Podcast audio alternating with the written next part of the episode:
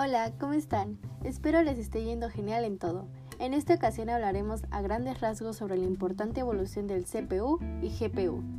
Pero para poder adentrarnos más en este tema, les daré una breve explicación o descripción de lo que son y qué hacen.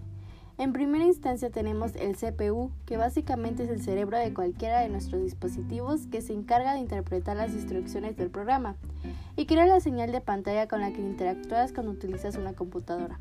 Y por último, pero no menos importante, podemos decir que el GPU se representa precisamente como el corazón de una tarjeta gráfica y el que se encarga de realizar todos los cálculos complejos que nos permiten disfrutar de nuestros juegos en pantalla.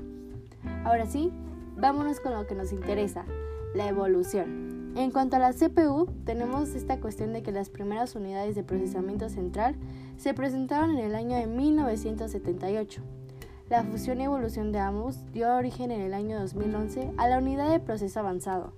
Y por el lado de la GPU, tenemos que son los precursoras de las tarjetas de memoria, hasta como las conocemos ahora. Esto ha sido todo por mi parte en esta ocasión. Gracias por escucharme una vez más en su podcast Lo Cotidiano. Hasta la próxima.